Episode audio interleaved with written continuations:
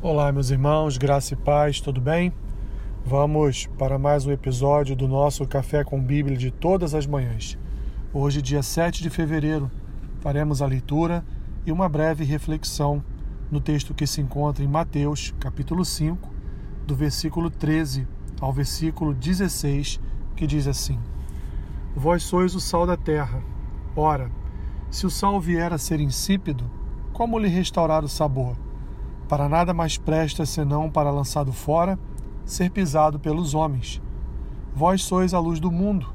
Não se pode esconder a cidade edificada sobre um monte, nem se acende uma candeia, uma candeia para colocá-la debaixo do alqueire, mas no velador, e alumia a todos os que se encontram na casa. Assim brilhe também a vossa luz diante dos homens, para que vejam as vossas boas obras e glorifiquem a vosso Pai que está nos céus. Meus irmãos, o Senhor escolheu um povo para si por duas razões. A primeira, para ter um povo que o louvasse, que o adorasse, para ter um povo que o servisse.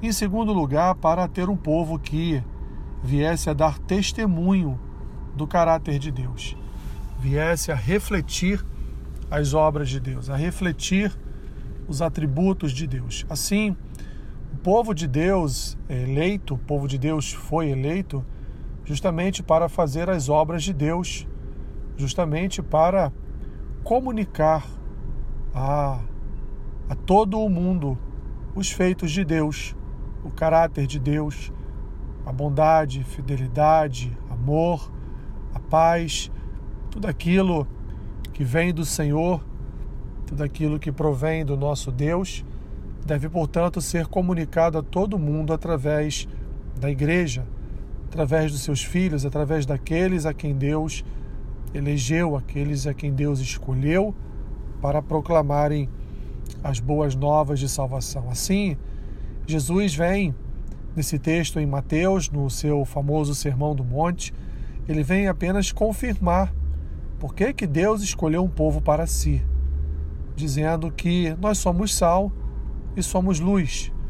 E, portanto, por que somos sal? Somos sal porque a nossa função é dar tempero, salgar, mas também, meus irmãos, também manter a palavra, manter a palavra de pé entre as nações, manter a palavra diante de todos os povos, assim como nos tempos antigos se mantinham é, alimentos dentro de, de caixas com sal, e o sal mantinha todos os nutrientes e mantinha aquele alimento saudável para ser consumido, assim também, meus irmãos, somos nós que proclamamos as Escrituras, que ensinamos as Escrituras, que pregamos as Escrituras, não só trazendo tempero àqueles que ouvem a voz da palavra, mas também preservando a palavra, a palavra de Deus, não só na igreja, mas também na proclamação do evangelho em toda a terra. Mas também somos luz.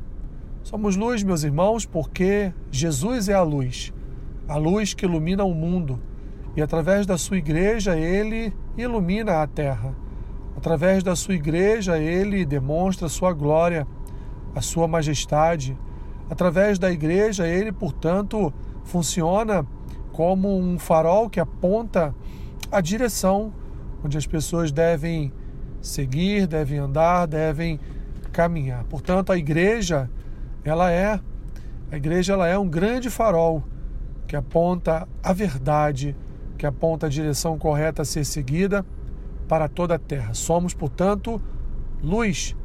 Somos, portanto, aqueles responsáveis por brilhar e iluminar os que se encontram à nossa volta. Sim, meus irmãos, em resumo sobre o que Jesus disse, seja portanto sal, que você venha ser um bom tempero na vida de outras pessoas e não só isso, que você também preserve as Escrituras no seu coração e também na proclamação do Evangelho.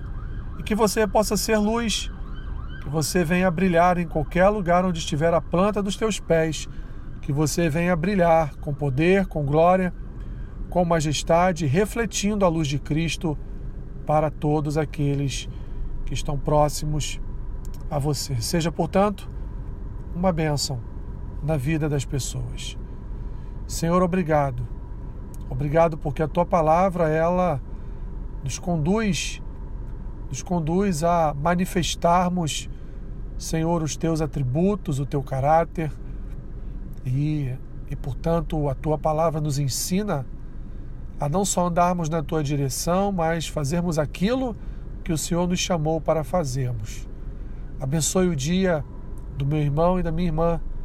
Seja com eles e venha suprir cada uma das suas necessidades em Cristo Jesus. É o que eu te peço e oro assim, em nome de Jesus. Amém. Que Deus te abençoe, rica e abundantemente. Amém.